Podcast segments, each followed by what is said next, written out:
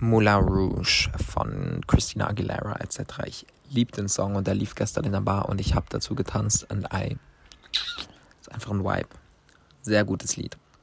Hallo und herzlich willkommen zu Tag 36 meines Reisetagebuchs. Ich habe meinen letzten Tag in Hamburg verbracht und zwar damit, dass ich ähm, aufgestanden bin und die Wohnung aufgeräumt habe, meine Sachen gepackt habe etc., weil die Freundin, bei der ich in der Wohnung schlafen konnte, zurückgekommen ist aus dem Urlaub. Und ähm, ich habe dann auch noch ihre Eltern gesehen, ähm, die ich ja auch kenne. Und ähm, haben da einfach noch ein bisschen bei ihr in der Wohnung dann äh, Zeit verbracht, bevor ich mich dann auf den Weg zum Bahnhof gemacht habe, wo ich meine Sachen äh, in ein Schließfach gepackt habe. Und eigentlich wollte ich dann feiern gehen, aber leider, leider, leider hat es kein Techno gehabt am Sonntag. Und zwar aus dem Grund, dass es alles Open Air geplant war, es aber überraschenderweise geregnet hat und dann alles abgesagt wurde. Dann bin ich so ein bisschen gestrandet in der Stadt zuerst, ähm, habe mir dann Essen geholt und ähm, ja, jetzt muss ich ganz kurz überlegen, was ich alles gemacht habe. Ich weiß es gar nicht mehr, aber auf jeden Fall ähm, Miau habe ich dann irgendwann bin ich, habe ich mich in eine Bar gesetzt und einfach gelesen, sehr lange. Ich lese im Moment The Seven Husbands of Evelyn Hugo und es ist so gut, es ist genau, ich liebe sowas, so diese Glamour-Stories, so ein bisschen Insights in Hollywood, gut geschrieben, äh, spannende Persönlichkeiten, ähm, gefällt mir ganz gut. Und anschließend bin ich dann ähm, habe ich mich aufgemacht in eine, in eine queere Bar, aber eher so Gay-Bar-mäßig, also ja, relativ viele Männer.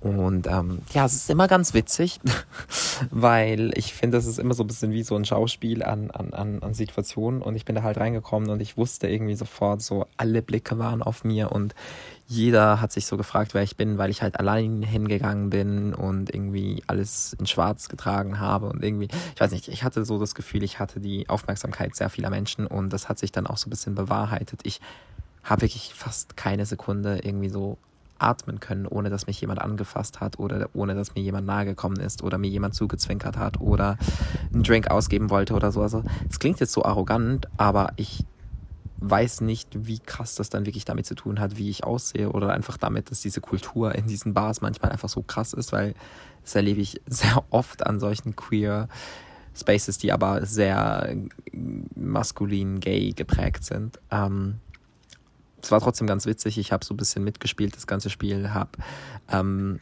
das ganze Drama auch noch besser gemacht, indem ich den einzigen Typen, den ich cute fand, der hatte natürlich einen Freund und das wusste ich aber nicht, dass der angefangen hat mit mir zu flirten.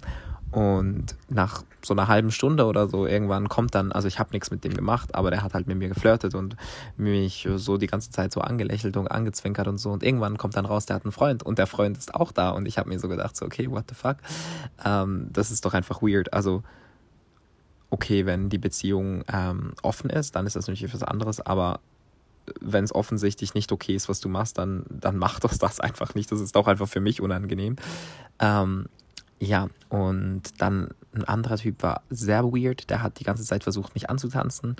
Und er war eigentlich zuerst so ganz nett und so, aber irgendwann wurde es dann einfach zu viel. Leute haben einfach so kein Gefühl für, für Körpersprache manchmal. Und gerade was so Consent, Consent betrifft beim Anfassen, denke ich mir einfach so, ey, du kannst mich nicht einfach anfassen, nur weil du das Gefühl hast, ich könnte eventuell Interesse haben wenn ich dir dann auch irgendwie so Zeichen gebe oder sage, dass ich nicht möchte, dass du mich berührst, dann respektiert man das normalerweise auch. Ja, auf jeden Fall, äh, irgendwann hat er mir dann ins Ohr geflüstert, so, äh, ich fick dich später.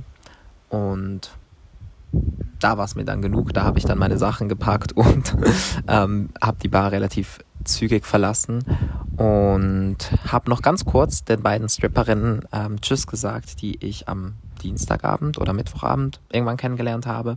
Die haben sich sehr gefreut, mich nochmal zu sehen. Ähm, das war sehr witzig, war so fünf Minuten nochmal kurz bei denen und habe mich dann auf den Weg gemacht zum Bahnhof. Wollte eigentlich äh, auf den Zug, habe aber aus Versehen den falschen Zug ausgesucht, also beziehungsweise ich habe die falsche Haltestelle eingegeben und darum die falsche Zeit im Kopf gehabt. Das heißt, ich habe meinen früheren Zug verpasst, habe dann noch mal eine Stunde am Bahnhof gechillt, was sehr einfach sehr unentspannt war, weil ich halt auch was anderes hätte machen können, als an, am Bahnhof zu chillen. Ähm, aber ja, Und davor saß ich übrigens noch an der Alster und diese Folge ist schon wieder viel zu lange, aber the drama was real und ähm, Gay Bars sind etwas Weirdes und der Song des Tages ist, hm,